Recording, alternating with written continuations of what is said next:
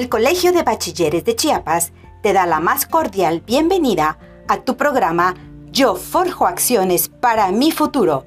Comenzamos.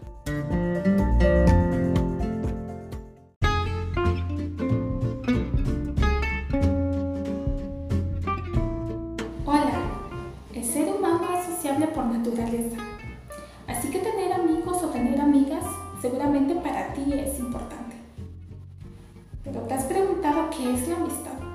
La amistad la vamos a definir como esa relación afectiva entre dos o más personas que comparten valores.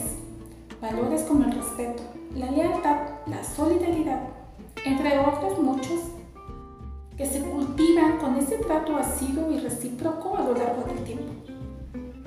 En cuanto a amistad se refiere, toma en cuenta que no es importante la cantidad de amigos o amigas que tengas, ya que no todos representan una buena influencia sobre ti, principalmente en esta etapa que vives, la adolescencia. Es una etapa de formación. Y no olvidemos también que la tecnología juega un papel muy importante, ya que es una herramienta útil que nos brinda la oportunidad de conectarnos con viejos amigos, de entablar nuevas amistades o mantener las relaciones que ya tenemos con personas que no viven cerca de nosotros.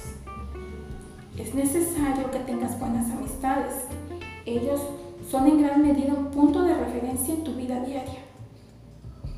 Te invito a que realices un análisis de esas personas que te rodean. Esto te ayudará a tomar mejores decisiones, a no exponerte y a no permitir que te expongan de situaciones o conductas que pongan en riesgo tu integridad. Pero ¿cómo saber si tienes un buen amigo o una buena amiga? Conociéndolos. Parece muy fácil, pero debes hacer de esta manera, pasando más tiempo con él o con ella, siendo observadores de los valores que pone en práctica en su vida diaria, de su conducta, de la forma en que enfrenta sus problemas. Tu amigo o tu amiga es una persona que constantemente se mete en ellos, te ha metido en problemas o por el contrario, te ha ayudado a resolver los tuyos. Tu amigo o amiga está viviendo algún tipo de adicción. Su amistad te hace sentir bien contigo mismo, contigo misma, te da seguridad.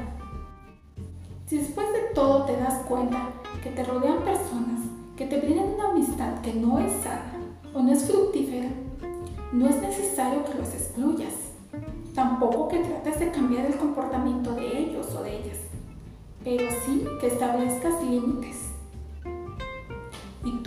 ¿Y tú eres un buen amigo o una buena amiga? ¿Lo has pensado? Recuerda que si nos proponemos hacer un buen amigo, una buena amiga, es muy probable que atraigamos personas sanas. Personas que harán que tu vida sea más cómoda y más alegre.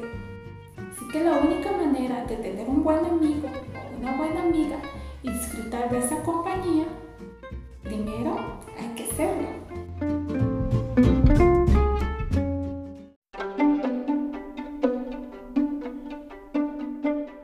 No te pierdas un programa más de Yo Forjo Acciones para mi futuro. Los esperamos mañana en el mismo horario de siempre. Hasta la próxima.